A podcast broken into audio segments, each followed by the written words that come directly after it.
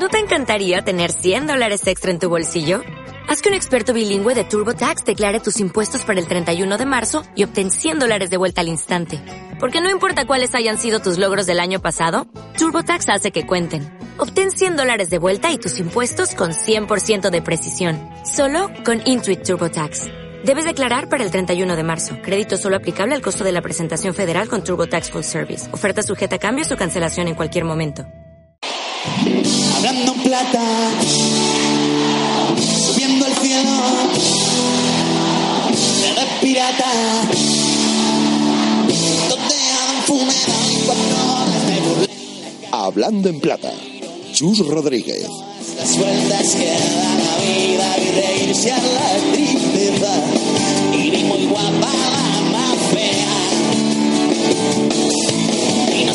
¿Qué tal? Buenas noches de plata en Radio Marca, segunda división, en la radio del deporte.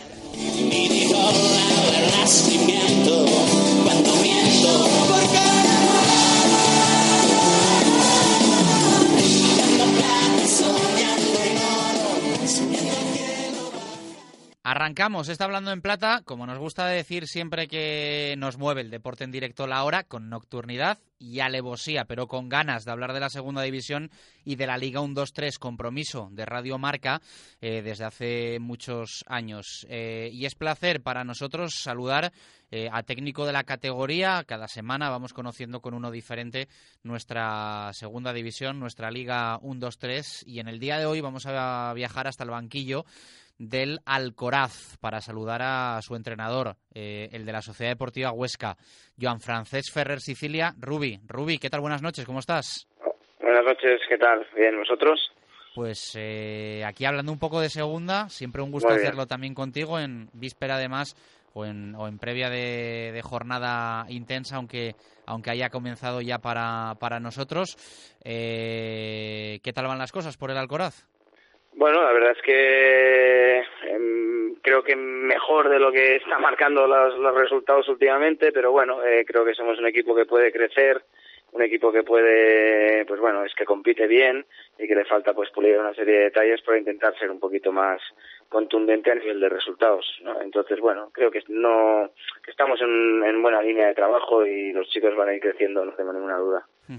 Eh, has llegado, no obstante, a club en el que el listón está muy alto, ¿no? Posiblemente el, el más, la- más alto de la historia para la Sociedad Deportiva Huesca.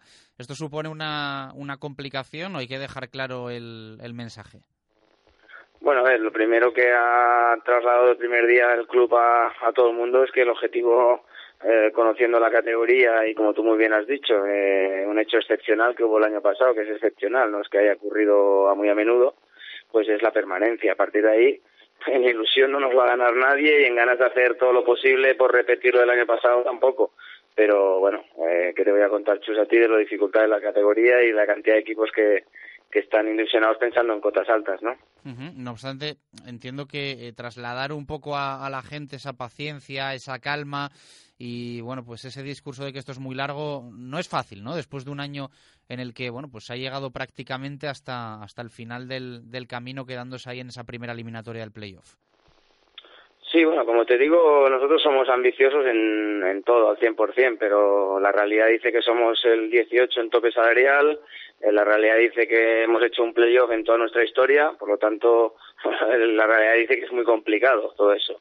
Pero lo primero es conseguir la permanencia, porque sabemos que equipos eh, que se han propuesto metas altísimas han acabado en segunda D y sobre todo que es que la gente se identifique con su equipo, que vea que es un equipo que trabaja, que corre, que intenta jugar y a partir de aquí, pues bueno, a ver qué es lo, hasta dónde podemos llegar.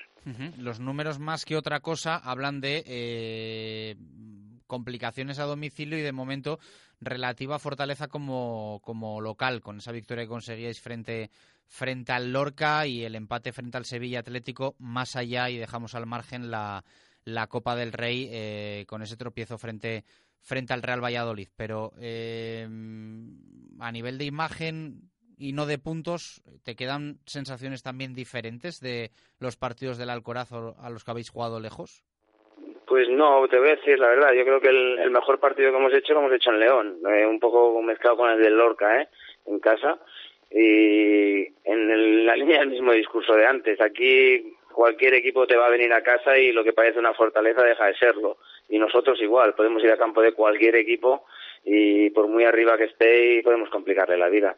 Entonces yo creo que esto más que nunca es cada partido una batalla, cada partido intentar cuidar los detalles, eh, que la gente esté con confianza y, a ver si te, caen las, te van cayendo las victorias de tu lado. Pero creo que en segunda A, mm, si tú miras los números de las cinco primeras jornadas, quitando esta, mm, creo que había una victoria más en casa que, que, de visitante o dos. Esta no, ¿eh? esta en la quinta ya se ha descompensado un poco más. Es, es que es terrible, es que es, un, es muy igualado, ¿no?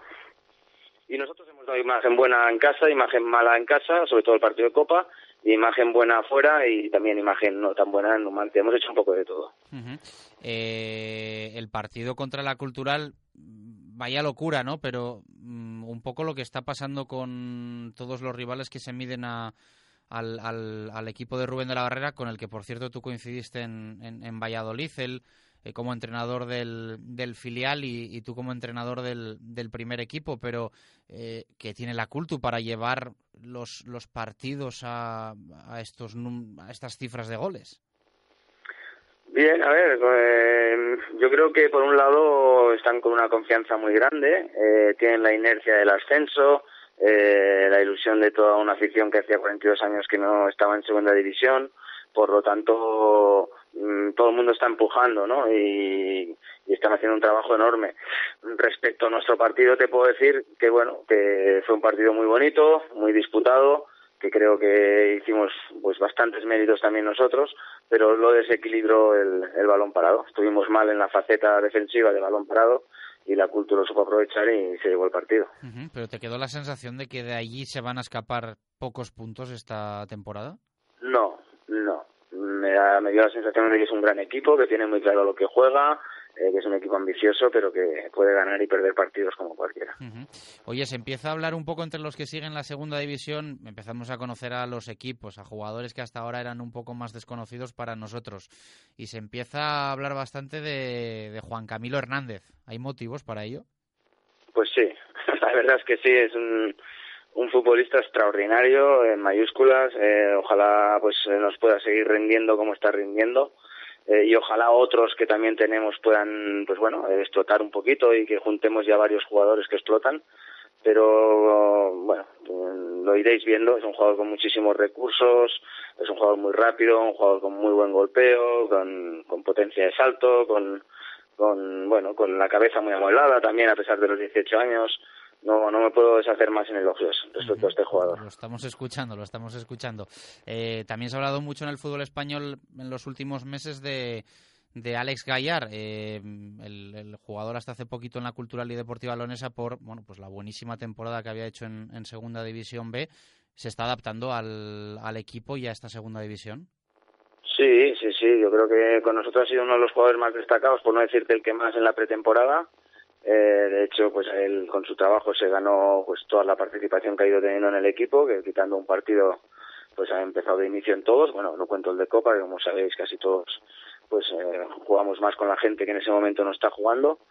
Eh, y es un chaval también pues con muchísimas ganas de triunfar y con una gran profesionalidad que trabaja al límite de sus posibilidades y que creo que también hay que darle un poco de tiempo porque bueno no es fácil tampoco el cambio de segunda B a segunda A pero tiene las condiciones para poder hacerlo bien. Bueno, y este domingo a las 12 ese partido frente al Real Valladolid, que entiendo para ti va a tener también pues un toque especial, ¿no? Bueno, más que nada con el Valladolid solo me había, desde que marché de Pucela, enfrentado el otro día en el partido de Copa. Yo creo que será un poco más especial cuando, cuando vaya allí, un poquito dentro de, que no he vuelto, desde que desde que marché no he vuelto a, a Pucela, pero bueno, eh, también como sabes, al final nos debemos a los clubs que estamos y nuestra necesidad de ganar, pues vamos a hacer todo lo posible por ello y, y sin, no, no sin dejar de reconocer que a día de hoy me parece que, está haciendo una temporada extraordinaria y, con justicia. Entiendo que partido muy diferente al, al de Copa que citabas, ¿no? Eh, al menos es lo que vais a querer vosotros. Sí, eh, yo pienso que, que bueno, que al final puede, podemos tener una idea de juego el Huesca, puede tener una idea de juego el Valladolid, que más o menos la intentas trasladar eh, con toda la plantilla, pero en el momento que juegan 11 diferentes o 10 diferentes de cada equipo, eh, en un partido pues hay unos condicionantes totalmente distintos a pesar de que cada uno intenta respetar su idea, ¿no? Por lo tanto el partido es otra historia. Supongo que esta semana habrás visto mucho al equipo de Luis César San Pedro. ¿En qué te parece, sobre todo, que está eh, haciendo las cosas bien, funcionando el, Real Valladolid? Bueno, yo no soy nadie para decir lo que está haciendo bien respecto a, a, a, lo que su entrenador pueda pensar, ¿no? Pero lo que estoy que te puedo decir que desde fuera me está dando una sensación pues tremenda de tener una idea de juego muy definida, eh, que los jugadores la llevan a cabo partido sí y partido sí y pues bueno, además pues como hablamos al final nosotros todos los equipos necesitamos un poquito de la explosión de varios jugadores, ¿no? Para marcar diferencias y en este momento pues Valladolid tiene dos tres jugadores que están siendo muy desequilibrantes. La forma de trabajar del día a día eh, cambia mucho en, dos temporadas, ¿no? Has intentado en los últimos años eh, salvar de situación complicadísima al Levante y al Real Sporting en, en primera división y vuelves a la segunda. La última etapa había, había sido precisamente en, en Zorrilla. Eh, ¿Has encontrado muchas diferencias o más o menos sigue todo exactamente igual? Mm, la sensación que tengo es que cada año hay más equipos que intentan jugar en segunda división, mm, que hay equipos que intentan ser protagonistas, eh, más valentía por parte de los planteamientos de los entrenadores. Esa es la sensación que tengo, que sigue siendo igual de dura, igual de difícil, igual de igualada, porque aquí, pues bueno, los jugadores eh, entre las plantillas son mínimas las diferencias, eh, pero la verdad es que creo que es una categoría apasionante y muy bonita de la etapa en Valladolid sigues teniendo espinita clavada, si es que la has tenido en algún momento. Eh, te fuiste de una forma un poco, un poco, iba a decir extraña, ¿no? Pero al final el equipo eh, juega playoff, eh, tenías contrato, el club decide que no que no sigas para la siguiente temporada y luego la realidad, lo dicen los números, es que el Real Valladolid salva la categoría en las últimas jornadas el año siguiente y que en este anterior no entra ni siquiera en la, en la promoción. ¿Crees que en Valladolid se le ha dado más valor a tu trabajo una vez te vas? No lo sé, Chus. Sí que te digo que nosotros nos vaciamos y nos dejamos eh, todo lo posible por intentar ascender al equipo. Eh, que quizás para mi forma de ver, eh, pues bueno, nos, nos faltó estar más unidos todos en el tramo final de liga, sobre todo porque porque al final no puedes llegar a un playoff pensando que lo vas a perder seguro. Yo creo que, que se genera un poquito ese ambiente. de acuerdo, sí, sí. ¿Sabes? Entonces es una tontería. Estás trabajando todo el año para llegar a un playoff y decir, no, es que no vamos, no se sabe, hay que pelearlo, hay que estar juntos. Y luego que, que sí que es cierto que, bueno, que el tiempo ha dado la razón en cuanto a que había rivales como el Betis y como, y como Las Palmas, que eran rivales eh, ya no solo de grandes plantillas también, sino incluso a nivel presupuestario, ¿no? Eh, no, era, no es tan fácil, ya, lo sabemos todos, no es tan fácil. A mí me hubiera gustado seguir para darle más forma al, al equipo y darle esos retoques que uno quiere darle cuando ya conoce bien a sus jugadores, pero también entiendo que esto es fútbol y que tengo que respetar las decisiones y de hecho me mantiene una gran relación con mucho personal del club. Damos fe de ello. Eh, un placer siempre saludarte, mister, y bueno, nos alegramos de que haya esta nueva etapa en, en la segunda división, además empezando desde cero, desde el inicio, que yo creo que es eh, lo que más os gusta a todos los, los entrenadores. Un fuerte abrazo, muchísimas gracias. También para vosotros y para tu equipo de trabajo, chus. A seguir. Vamos con más equipos a los que queremos ir conociendo en este arranque de Liga 1-2-3 2017-2018. Ha regresado al fútbol español un jugador eh, al que vimos disfrutar en primera, en segunda, en otra etapa, y después de cuatro temporadas en el fútbol francés ha vuelto eh, para jugar en un equipo en el que ya lo había hecho, en el Rayo Vallecano, con el que además ha tenido pues un buen comienzo, con cinco titularidades, dos goles, en definitiva, eh, buen arranque de curso para Oscar Guido Trejo, eh, conocido por todos nuestros oyentes. Trejo, ¿qué tal? Buenas noches, ¿cómo estás? Hola, ¿cómo estás? Bueno, ha sido positivo, ¿no? El, el regreso al fútbol español y a nuestra segunda división con muchas ganas, como lo he dicho cuando he llegado, que, que uno quería volver y, bueno, se ha dado esta posibilidad de, de rayo y, y bueno, uno ya lo conoció al club, conoció al entrenador, al director deportivo, así que bueno, la verdad que, que muy bien y ojalá que sigamos así y, mejorando y sobre todo ahí peleando los puestos arriba. Bueno, llevabas muchos años en Francia, cuatro temporadas. Eh, ¿Echabas de menos España? Sí, sí, sobre todo eso. Se enseñaba todo lo que es el, el fútbol, la vida. Para nosotros lo de, lo de afuera creo que lo más parecido a Argentina. Y bueno, uno cuando tiene familia también prioriza otras cosas y bueno, esta era una de las cosas que nosotros queríamos, disfrutar con la familia y bueno, en el fútbol también. Sin embargo, en el Toulouse, bueno, encontraste estabilidad, ¿no? Cuatro temporadas. Eh, es cierto que en España, bueno, has estado eh, tres años en Mallorca, eh, dos en el Real Sporting. repasando un poco tu currículum, no encuentro ningún pasado en el que hayas estado más, más años que, que lo que has vivido en el Toulouse, ¿no? Entiendo que la experiencia positiva. Sí, sí, sí, muy, muy lindo. Al principio, bueno, la lengua costaba, la cultura, pero bueno, después uno se ha hecho, se, ha adaptado y como vos dices, ¿no? Es el lugar que en el que más he estado. Y bueno, al final y al cabo también se ha disfrutado y he conocido un campeonato, la verdad que muy, muy, muy bueno y que cada año va aumentando a más. Eso te iba a decir, que has vivido la, la evolución ¿no? del, del campeonato de liga francés que bueno, pues este verano tanto hemos hablado de, de ello los medios de comunicación por eh, otras circunstancias que ahora no, no nos atañen, pero bueno, es la realidad, ¿no? Que el fútbol en Francia ha ido creciendo con el paso de las temporadas. Sí, sí, sí. Año, bueno, eh, querían llevan a Falcao, a James, y bueno, después poco a poco van llevando más figuras, después cae Cavani, y bueno, ahora con lo de Neymar y todo, creo que, que el campeonato ha, ha, subido mucho el nivel, así que bueno, seguramente, como te digo, año a año vaya, vaya más. Eh, ¿Has encontrado muchas diferencias eh, en lo futbolístico entre la primera división francesa y la segunda división española a la que ahora has regresado?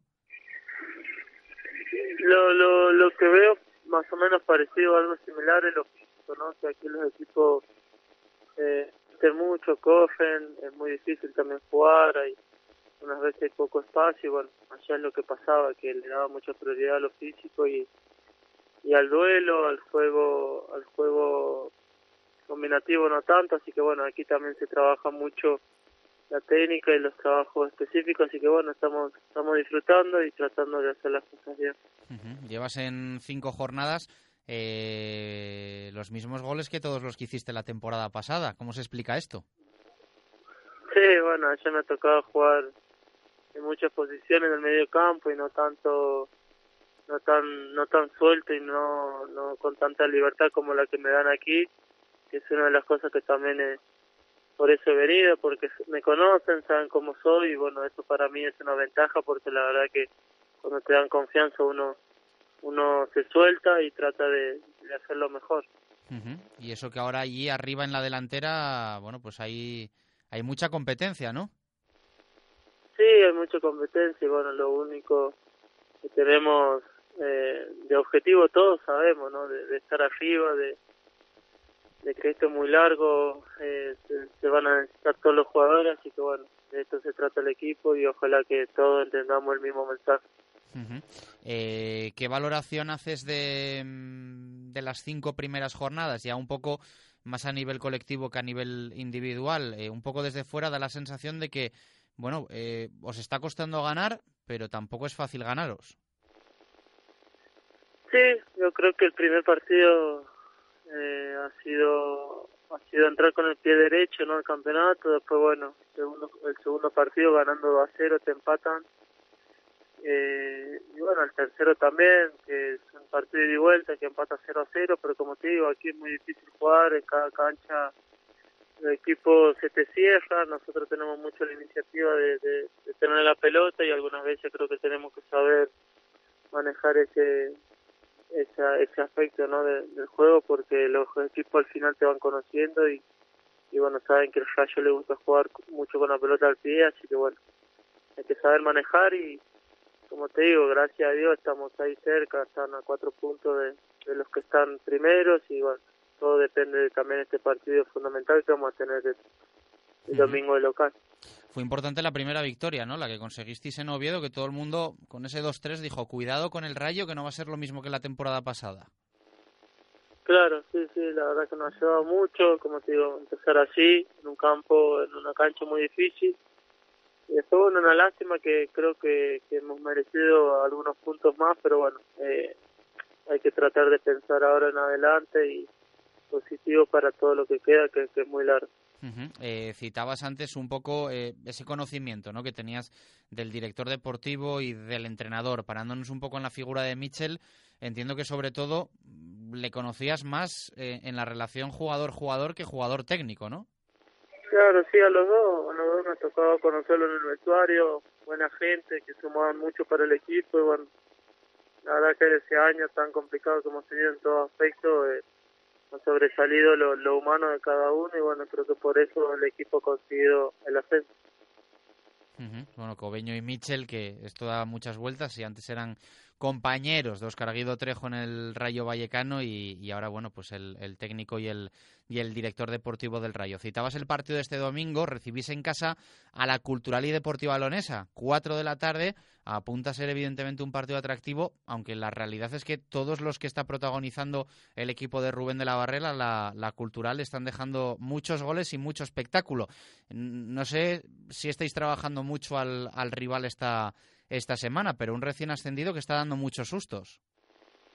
Sí, sí, la verdad que como vos dices, es un equipo que, que viene de ascender, que las cosas le están saliendo bien, entonces viene una dinámica muy buena.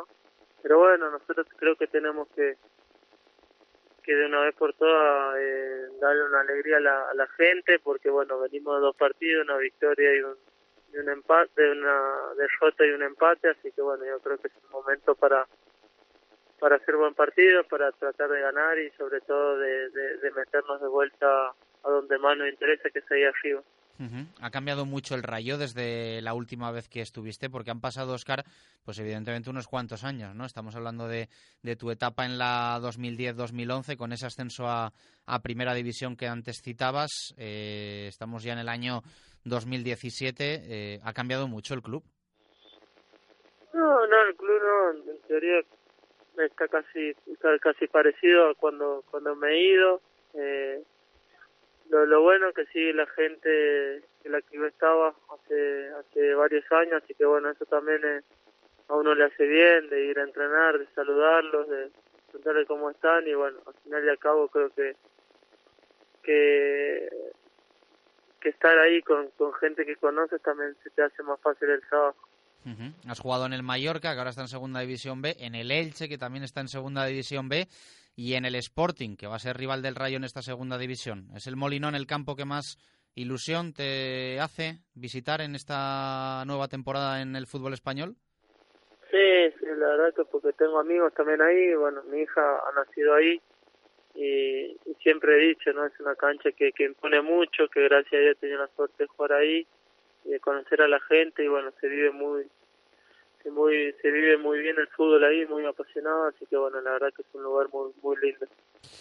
Óscar Trejo, un placer charlar contigo en Hablando en Plata en Radio Marca. Bienvenido de nuevo eh, a España, bienvenido de nuevo al Rayo Vallecano y a nuestra segunda división. Eres de esos jugadores, de esos peloteros a los que nos encanta tener en la Liga 1-2-3. Un fuerte abrazo, muchas gracias.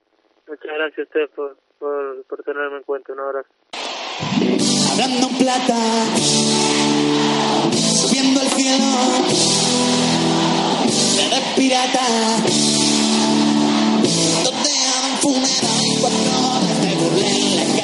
Y el cierre para este Hablando en Plata de viernes, un día más con Jesús eh, Pérez eh, Baraja y el repaso a lo que nos eh, resta de jornada. Mañana 4 de la tarde, Reus Osasuna. Los catalanes tienen las bajas de Víctor Silva y Gutso, el equipo navarro pierde a Tano. También mañana, pero a las 6, Granada, Córdoba. Los nazaríes aún no han vencido y cuentan con la ausencia de Germán Sánchez. Los blanquiverdes no podrán contar con Jovanovic y Javi Lara. Mismo día, misma hora para el Sporting Lorca. El conjunto asturiano presenta la baja del sancionado Carlos Castro. El equipo murciano pierde a Ongu, Chumbi, Adán y Antonio López. El sábado se cierra a las 8 con el Tenerife Alcorcón. El conjunto canario acumula tres jornadas sin ganar y tiene las bajas de Suso Santana y Juan Villar. El equipo madrileño no sabe lo que es perder y no podrá contar con Nono y Kadir. Y el domingo se abre a las 12 con el Huesca Valladolid. El conjunto ostense suma tres partidos sin lograr la victoria y cuenta con las bajas de Kilian y Nagore. El equipo pucelano lleva cuatro encuentros sin caer derrotado. 4 de la tarde del domingo para el Rayo Cultural. Los franjirrojos acumulan cuatro jornadas sin vencer. El conjunto leonés suma cuatro partidos sin conocer la derrota y pierde a Zuiberlun y Magallanes. Domingo a las 6 Albacete Oviedo. El equipo manchego no ha logrado ganar y presenta las ausencias de Nextor Susaeta, Josan, Espíndola, Aridane, Pelayo y Rovirola los obetenses llevan cuatro partidos sin perder y no podrán contar con Idi, Fabrini y Varela. A las 8 Cádiz Numancia. El conjunto gaditano tiene las bajas de Álvaro García, José Mari, Brian Oliván y Sancaré. El equipo soriano pierde a Carlos Gutiérrez y Julio Álvarez. Ocho y media Zaragoza Nastic. Los maños llevan dos derrotas consecutivas. El conjunto tarraconense cuenta con las bajas de Emaná, Dongu, Bruno Perone y Dietey. Y el último para el lunes, ocho y media, Barcelona B Lugo. El equipo culé suma tres encuentros sin conocer la derrota y no podrá contar con Adrià Ortolá, Sergi Palencia y Captún. Los gallegos presentan las bajas de Pita y Adrià Carmona. Lo contaremos todo en marcador. Gracias por estar ahí. Buen fin de semana. Un abrazo. Adiós.